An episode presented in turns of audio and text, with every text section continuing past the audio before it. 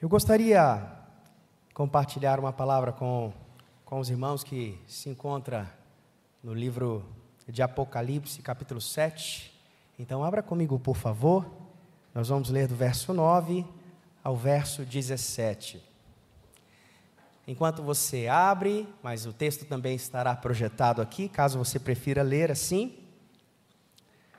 Existem alguns momentos, eu gostaria de dar contexto àquilo que nós vamos ler. Existem alguns momentos na palavra de Deus onde uma janela é aberta no céu e nós podemos enxergar como a verdadeira e perfeita adoração acontece.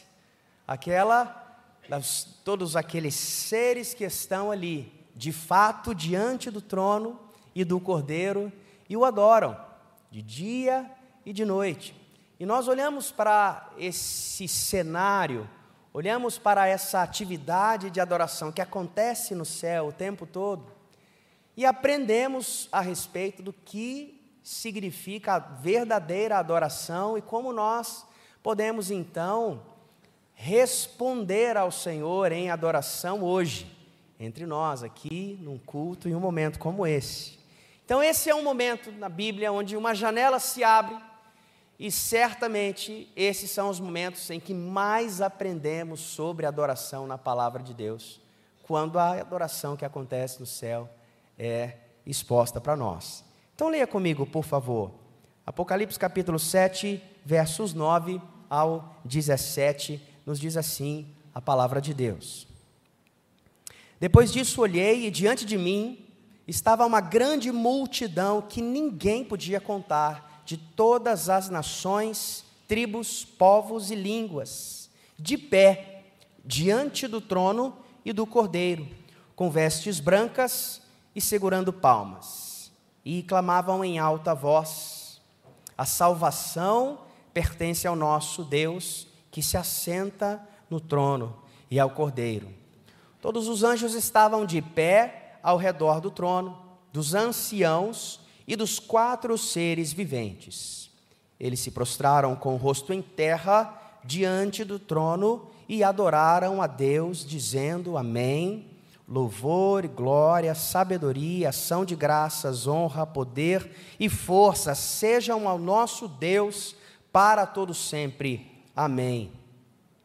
Então um dos anciãos me perguntou: Quem são estes que estão vestidos de branco e de onde vieram? Respondi: Senhor, tu sabes. E ele disse: Estes são os que vieram da grande tribulação e lavaram as suas vestes e as branquearam no sangue do Cordeiro. Por isso, eles estão diante do trono de Deus e o servem dia e noite em seu santuário.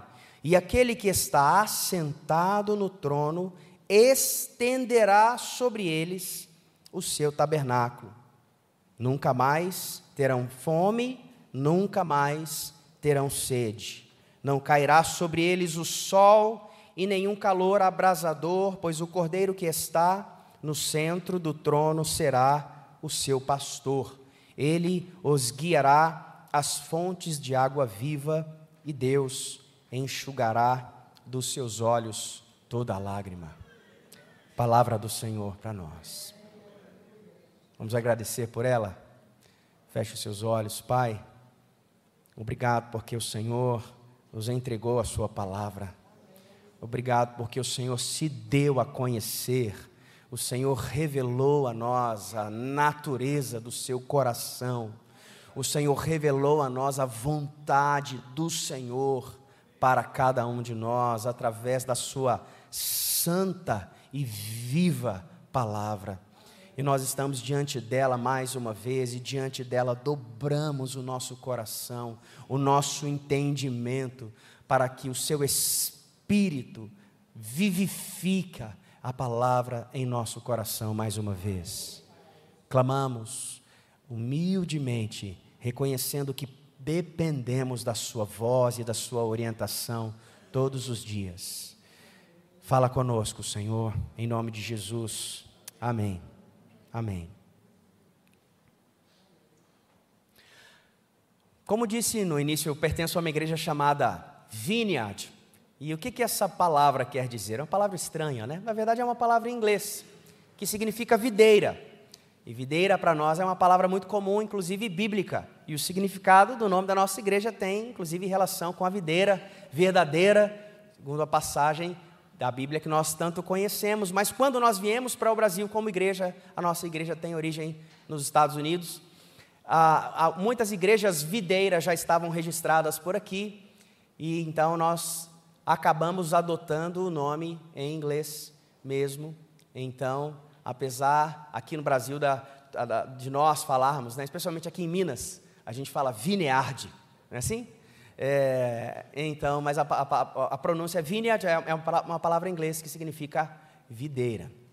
É, e o início da nossa igreja tem muito a ver com aquilo que esse texto nos diz aqui, porque havia dentro das primeiras pessoas que estavam plantando essa igreja uma atenção muito grande à presença de Deus. Havia um desejo muito grande por experimentar a presença de Deus.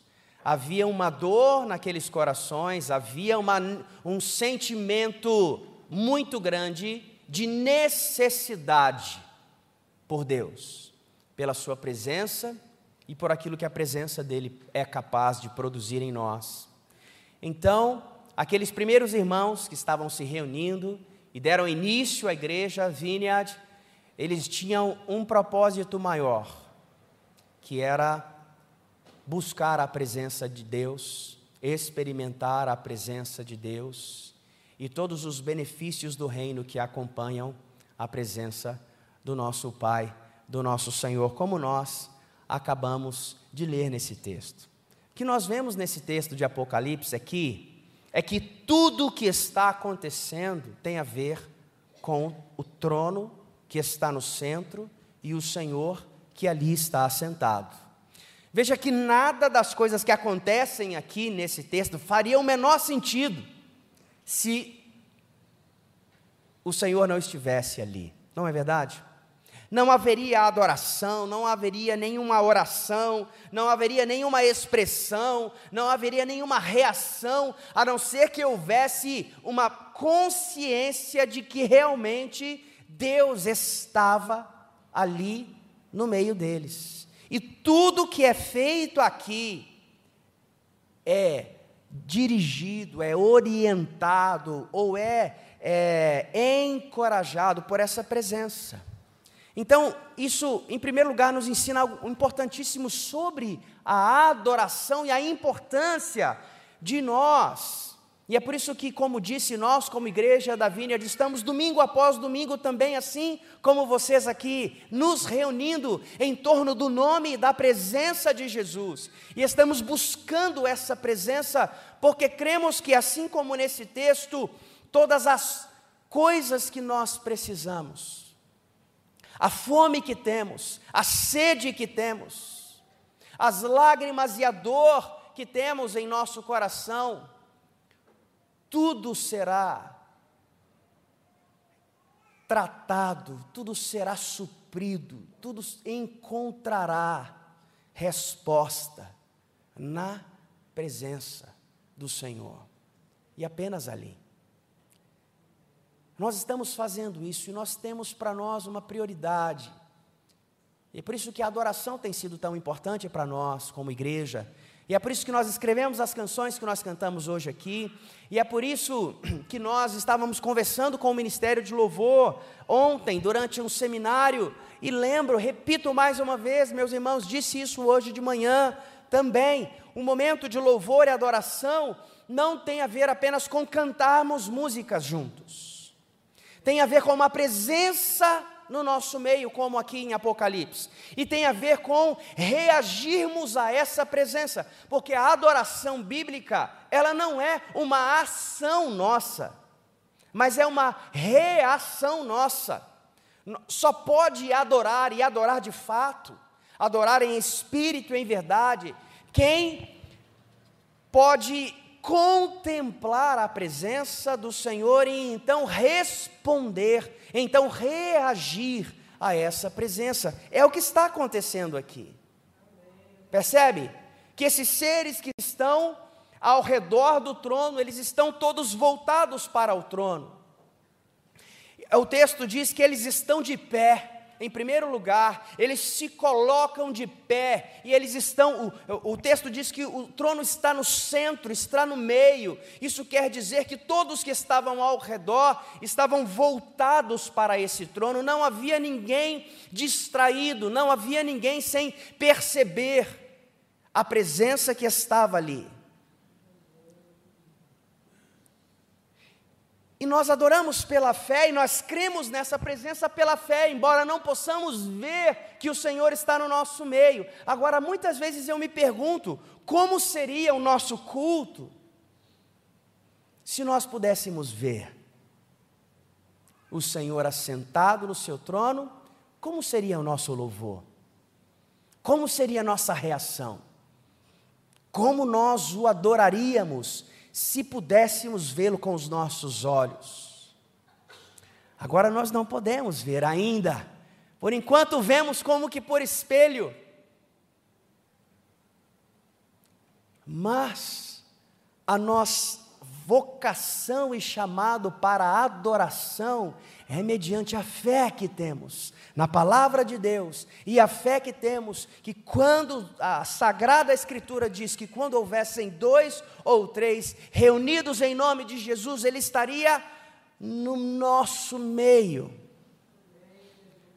E a palavra diz que o Senhor habita no meio dos louvores do seu povo. Então, pela fé, nós cremos que Ele está aqui entre nós, e quando Deus está em um lugar, aqueles que estão ao redor dessa presença e desse trono simplesmente respondem, simplesmente reagem a essa presença. E a adoração é isso, é uma resposta, é uma reação daquele que está contemplando a presença do Senhor. Quem não contempla a presença do Senhor não é capaz de adorar, porque a adoração verdadeira é reação e não uma escolha que fazemos. Nós olhamos para o trono, olhamos para a Sua bondade, olhamos para o Seu amor, como cantamos hoje aqui em Quebrantado, olhamos para a graça imerecida e simplesmente respondemos a isso. Devolvemos amor para o Senhor. Ele nos ama primeiro. Ele derrama sobre nós primeiro o seu amor, e nós que compreendemos esse amor, nós que somos tocados por esse amor, nós que temos a revelação desse amor, respondemos a Ele em adoração. adoração é a nossa resposta.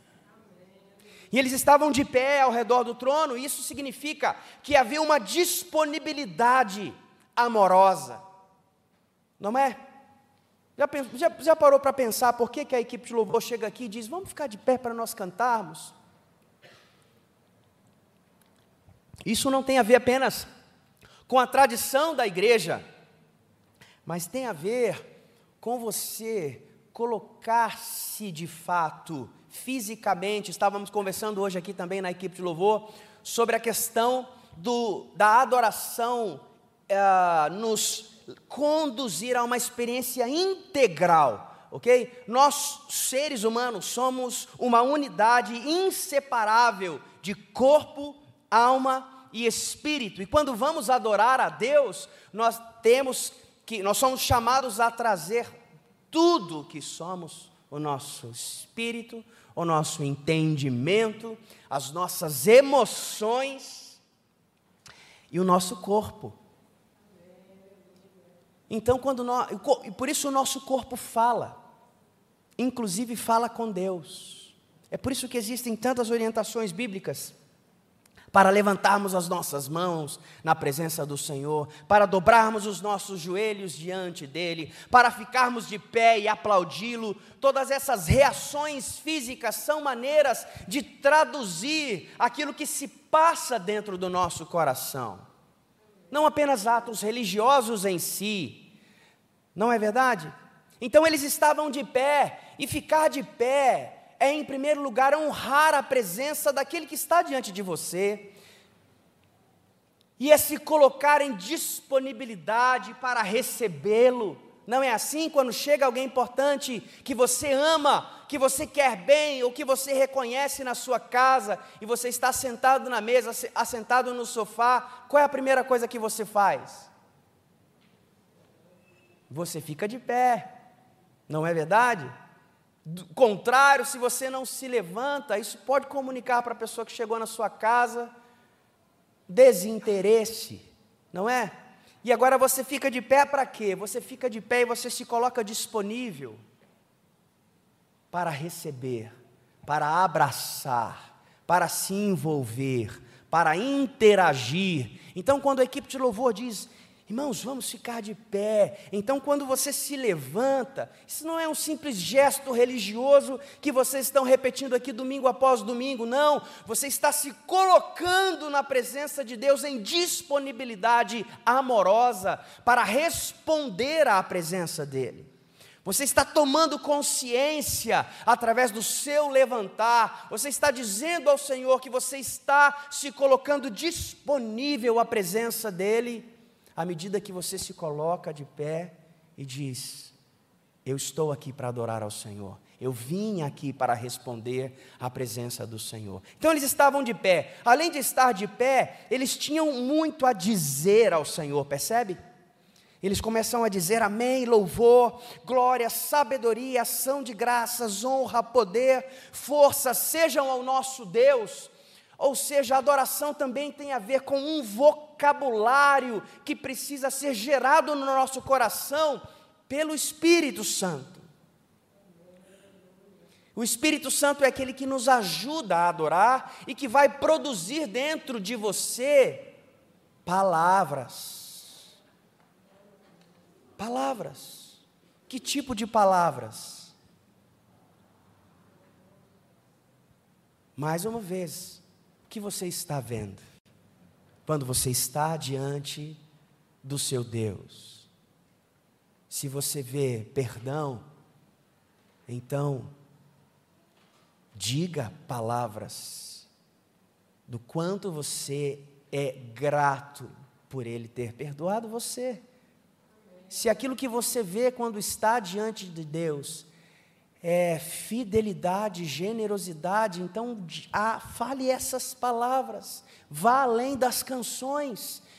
Não é verdade? As canções nos ajudam, elas colocam palavras, e, e inclusive palavras muito especiais, muitas vezes, são excelentes recursos para nos ajudar a adorar. Mas se você depende sempre exclusivamente das músicas que vão colocar palavra nos, na sua boca, talvez esteja faltando ou contemplação ou o encorajamento direto do Espírito que produz um vocabulário de adoração e louvor. O que você diz para o Senhor quando você está na presença dEle? Para Deus isso importa a nossa, presença, a nossa postura física, as palavras que saem dos nossos lábios, a certeza de que quando o adoramos Ele está sentado no trono, quando, como nós falamos hoje aqui de manhã. Adorar é sempre nos lembrar, meus irmãos, sempre nos lembrar que o Senhor está sentado no trono do universo, não é? Adorar é sempre nos lembrarmos disso olharmos para a história, cantarmos sobre a história e nos lembrarmos que o mesmo Deus que era, é o Deus que é, e o Deus que também há de vir, ele permanece soberano.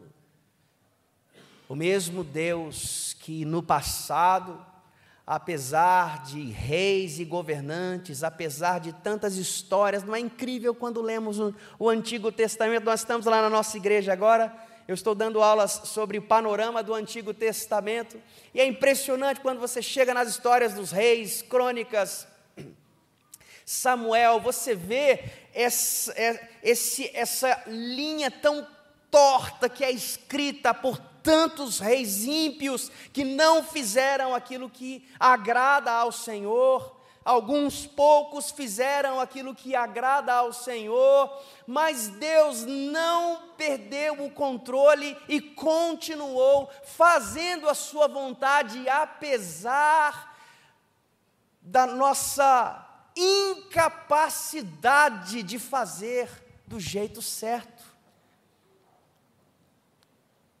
Adorar tem a ver com olhar para o trono tirar os nossos olhos daquilo que está acontecendo ao nosso redor, tirar os nossos olhos apenas das circunstâncias e nos lembrar que acima das circunstâncias está um Deus que faz com que todas as coisas cooperem para o bem daqueles que o amam, um Deus que pega essa grande confusão que nós, seres humanos, estamos fazendo com a história e faz com que tudo aponte para o seu propósito e para a sua vontade. Não é verdade?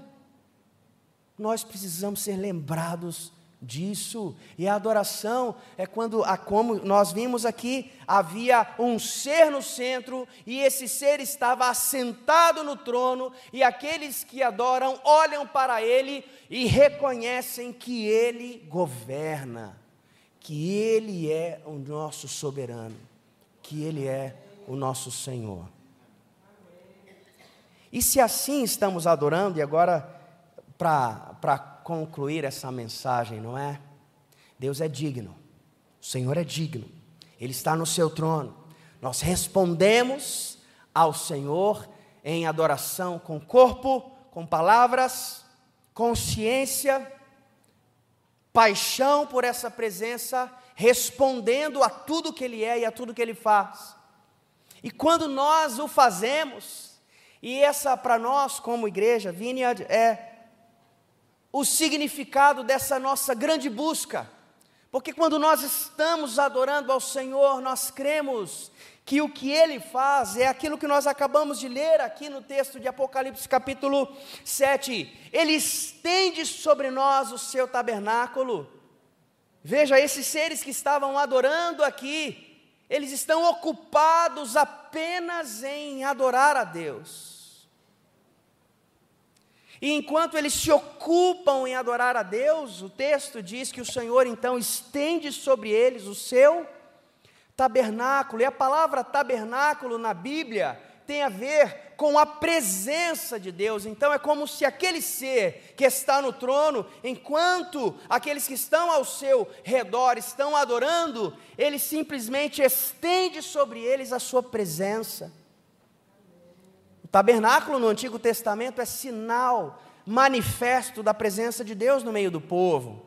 A palavra do grego no, em o Evangelho de João, quando lemos no primeiro capítulo, dizendo que o Verbo habitou entre nós e vimos a sua glória, glória como a do unigênito do Pai. Esse texto, quando a, a, a, palavra original em grego, quando diz que ele habitou entre nós, é a mesma palavra que no hebraico é tabernáculo. Então é como se estivesse dizendo em português, o verbo ele tabernaculou entre nós. Ele se fez presente entre nós, ele, ele manifestou de uma forma concreta a sua presença, e é isso que acontece aqui. O Senhor estende o seu tabernáculo sobre os seus adoradores, e o que acontece quando o Senhor manifesta a sua presença entre nós? Então, o texto diz: nunca mais terão fome, e nunca mais terão sede, não cairá sobre eles o sol e nenhum calor abrasador. Pois o cordeiro que está no centro do trono será o seu pastor, ele os guiará às fontes de água viva e Deus enxugará dos seus olhos toda lágrima. Meus irmãos, testemunho pessoal para terminar essa mensagem. Quando eu me converti, eu já tocava e gostava de música, então eu entrei na equipe de louvor meio que imediatamente. E aí eu me lembro que há, há mais tempo atrás, eu tinha uma paixão muito grande pelo Senhor, eu queria realmente fazer alguma coisa para Deus que valesse a pena, que valesse o meu tempo e a minha vida. E aí, como eu comecei com música, eu queria encontrar na música, no louvor e adoração esse significado de estar fazendo algo valioso e importante. Mas quantas vezes eu ouvi as pessoas dizendo assim: Ah, toca umas músicas lá para abrir o culto. E depois nós vamos às coisas que são realmente mais valiosas e importantes. E aí eu ia lá, cantava música, essas pessoas cantavam, e acabava. E eu ficava pensando: onde é que está o valor disso aqui? Aí eu me lembro, às vezes acontecia até assim, eu, Fabiano, toca duas músicas para o pessoal entrar na igreja, e depois que o pessoal entrar, a gente começa. Eu falei, ué, não é mais fácil ir lá e chamar o pessoal? Fala, gente, vamos entrar que vai começar o culto, e depois a gente canta junto? E adora Jesus? Então, é, essas coisas ficaram na minha cabeça ali, muita gente dizendo que a música era apenas um entretenimento, era apenas alguma coisa é, é, sem um, um, profundo valor, e, e haviam outras coisas no reino de Deus muito mais importantes do que isso. E isso acabou sendo construindo dentro de mim uma, um preconceito. E eu me lembro quando eu fui para missões, eh, meu primeiro ministério mais, assim, tempo integral, eu fui missionário durante um tempo, então eu quis esquecer a música. E eu falei, Deus, se a música é só para esquentar as pessoas para algo mais importante, eu quero pular direto para o mais importante. Porque eu quero, eu quero fazer algo que vale a pena, eu quero fazer aquilo que o Senhor, aonde o Senhor realmente está trabalhando. E aí eu comecei então a ser, a, a, a, ser um evangelista, ir para as ruas, praças, escolas, em Belo Horizonte, viadutos, e eu, eu, eu fui missionário um tempo lá. E aí eu me lembro de várias vezes na minha meu tempo devocional, sozinho com Deus, orar, e, mas lá no fundo do meu coração, o Espírito dizia que Ele me queria na música, no louvor, na adoração, mas aquilo para mim não fazia sentido. Porque dentro de mim havia uma, um preconceito de que a música não tinha realmente muita importância. E aí eu me lembro quando eu comecei então a trabalhar com a Vineyard.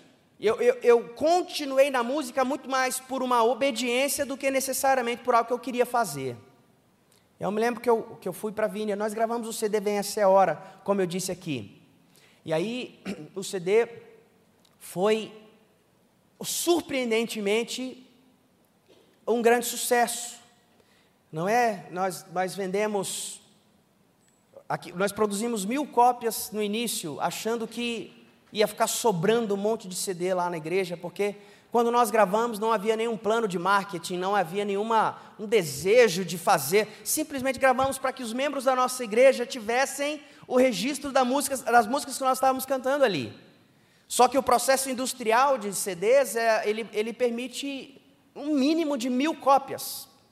Então, nós falamos, o que, que nós vamos fazer com mil cópias? Não, mas é só mil cópias. Fizemos então, falamos, ah, a gente guarda aí, vai dando para os visitantes da igreja, a gente dá um jeito de acabar com essas mil. Mas aí nós foram mil cópias na primeira semana, e foram 10 mil, e foram 50 mil, e foram 100 mil, foram 200 mil, ganhamos disco de ouro, disco de platina, 500 mil, diamante, um milhão de cópias desse CD. É... E aí as pessoas começaram a convidar a gente para tocar em todos os lugares. E a gente começou a viajar, e quando nós chegávamos nos lugares, as pessoas achavam primeiro que nós éramos assim, artistas famosos, mas nós éramos a equipe de louvor da nossa igreja. E as pessoas diziam, agora, com vocês, Vineyard! Aí eu subia lá, e, oi gente, boa noite, eu sou o Fabiano, e como nós fizemos hoje aqui? E aí a gente estava cantando Quebrantado, por exemplo, a música que nós cantamos aqui, uma letra tão especial e profunda, né? E as pessoas estavam assim, filmando, tirando foto e aquela coisa toda. Aí isso me remeteu lá no início. Eu falei, gente, é isso mesmo. Não tem valor nisso aqui. A gente está entretendo os crentes aqui com. E aí fui para Deus. E assim eu viajava, saía de casa, largava minhas filhas, né, minha família, minha igreja. E eu, eu parei, pesei, coloquei na balança. Falei, Deus, não vale a pena Eu quero ficar na minha casa, eu quero ficar com a minha família. Eu não quero sair por aí para fazer coisas sem valor, que as pessoas apenas gostam de ouvir. Mas eu lembro, mas eu, eu lembrei das, das, das, orações e a maneira como Deus falava comigo sobre isso. Então eu falei, Deus, mas se tiver valor ma, maior do que aquilo que eu estou conseguindo perceber, eu peço para o Senhor me mostrar. Mostra para mim, Senhor, se o Senhor quer com que eu continue fazendo isso, se existe um valor verdadeiro, que o Senhor me mostre. E aí eu me lembro que assim, Deus respondeu muito rapidamente essa minha oração, como poucas vezes acontece. E no, um, fim de semana seguinte nós fomos ministrar com a banda em Presidente Prudente, lá em São Paulo. Acabou o período de louvor, um jovem veio conversar comigo e ele testemunhou para mim que durante a adoração ele sentia no coração dele, movido pelo Espírito Santo, que ele devia le levantar as mãos para adorar a Jesus. Só que ele tinha uma doença nos ombros, nas articulações, que ele sentia dores muito fortes, ele não conseguia levantar os braços há muitos anos. Mas o coração dele ficava cada vez uma voz dizendo: Levanta, levanta, levanta, me adora, me adora. Eu, eu, eu estou aqui, eu estou fazendo isso. E aí ele resolveu se arriscar e levantar os braços. E ele, ele me disse: Fabiano, pastor, quando eu levantei os meus braços, eu não senti nada. E eu passei o período de louvor inteiro com os meus braços erguidos, adorando a Jesus. Eu fui curado. E aí eu me lembrei da oração que eu havia feito, pedindo a Deus para que me mostrasse se havia valor naquilo. E aí eu me lembrei desse texto de Apocalipse capítulo 7, que quando nós estamos adorando, o Senhor estende sobre nós o seu tabernáculo. Quem tem fome e sede é saciado. Quem precisa de pastos verdejantes, o pastor os guia até lá. Quem tem lágrimas, o Senhor as enxuga porque Ele estende sobre os seus adoradores a sua presença. Na semana seguinte, nós fomos ministrar em Marechal Cândido Rondon, no Paraná. Longe, pensa num lugar longe. E também no final do culto veio uma senhora conversar comigo. E Interessante que na, as duas músicas, os dois testemunhos, o que aconteceu foi exatamente no momento da música Quebrantado que nós cantamos hoje aqui. E, meus irmãos, quantas histórias eu já ouvi sobre essa música, no Brasil inteiro.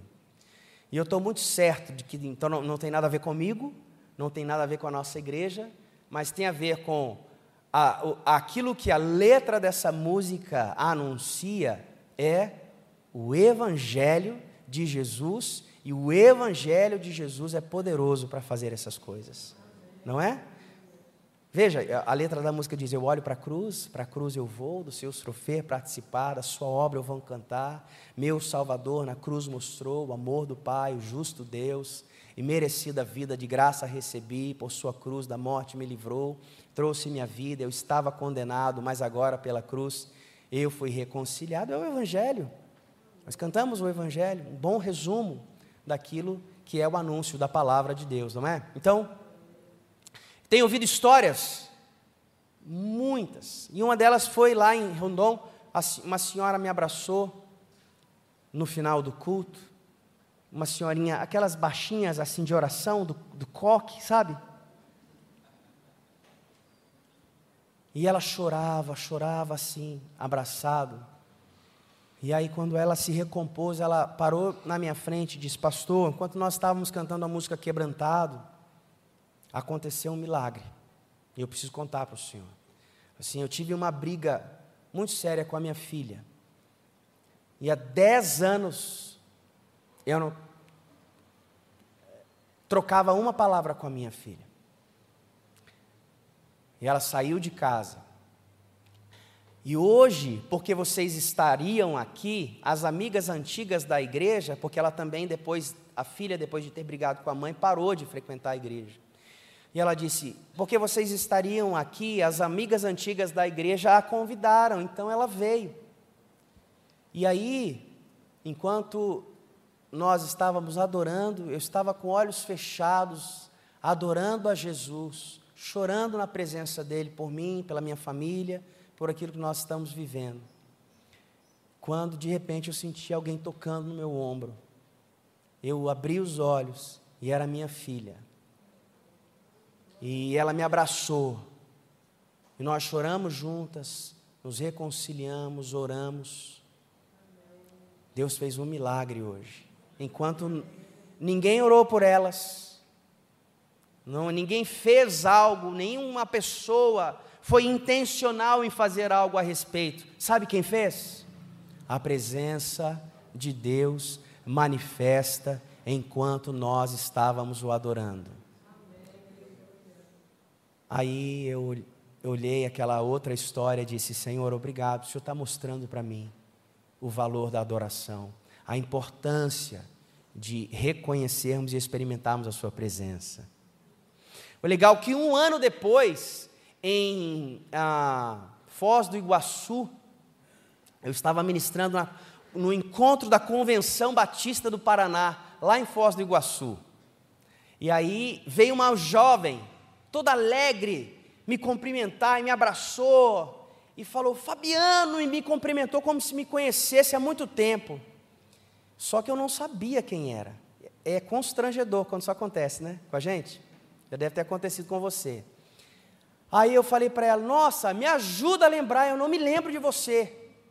Aí ela falou assim: Eu sou a filha daquela senhora que há um ano atrás, lá em Marechal Rondon, te abraçou e contou para você que nós restauramos o nosso relacionamento.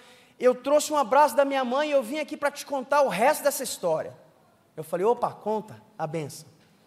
Ela falou, depois daquele dia, pastor, nós sentimos que o, o Espírito Santo estava nos levando a fazer várias visitas na nossa família e sermos instrumento de outras reconciliações que precisavam acontecer. E nós tivemos várias conversas e oramos com muitas pessoas da nossa família e muitos outros relacionamentos da nossa família se ah, restabeleceram por causa do que Deus fez naquele dia, naquele culto, enquanto nós adorávamos cantando a música quebrantado. E naquele ano ela contou para mim, nós tivemos um encontro de Natal com a família toda reunida, como há muitos anos não acontecia. Meus irmãos, quem é que pode fazer isso?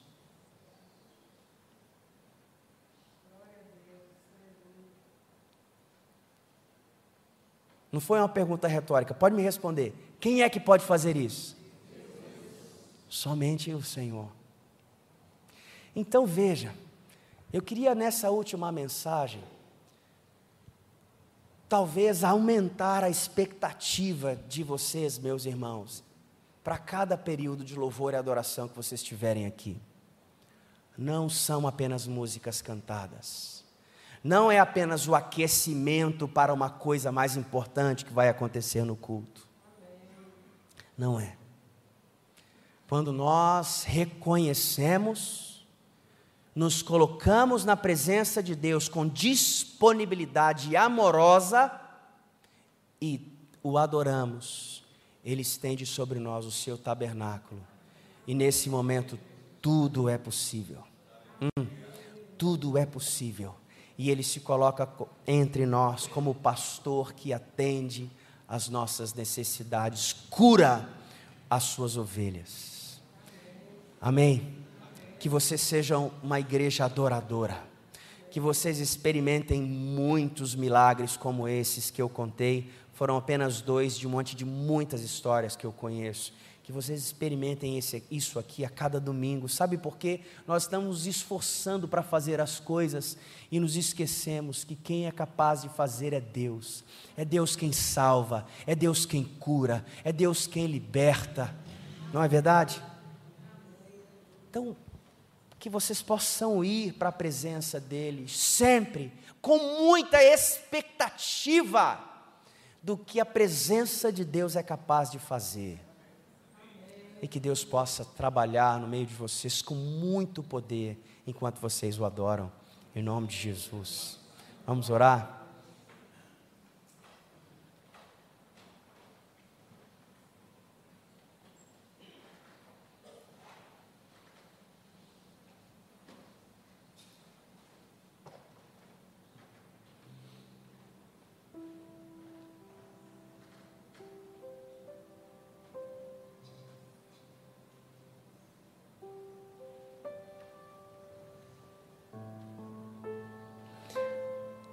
Ele está aqui, o Senhor está aqui.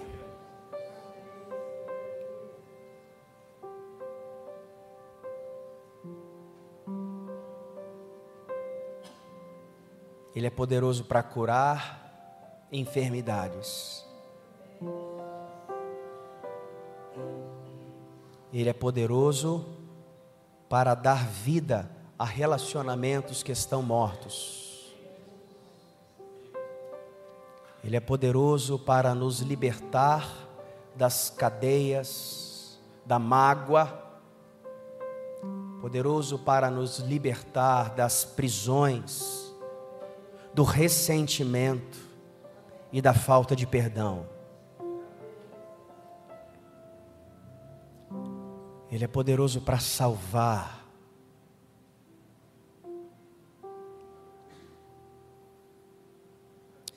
Ele é o pastor que conduz as ovelhas famintas a pastos verdejantes. se você tem fome, se a sua alma está sedenta, coloque-se na presença do Senhor em disponibilidade amorosa e o adore e experimente a presença do Senhor que o conduz a pastos verdejantes e a águas tranquilas se existem lágrimas, dor,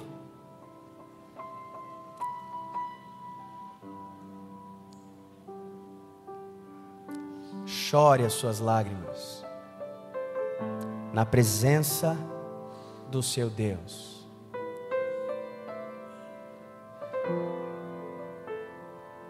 E enquanto estamos aqui,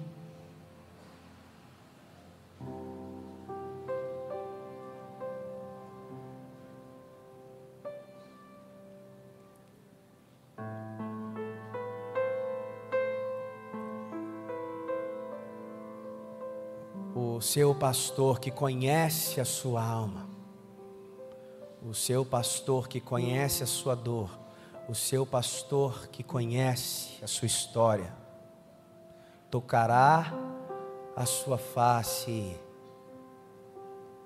com as suas mãos gentis, amorosas, e recolherá a sua lágrima.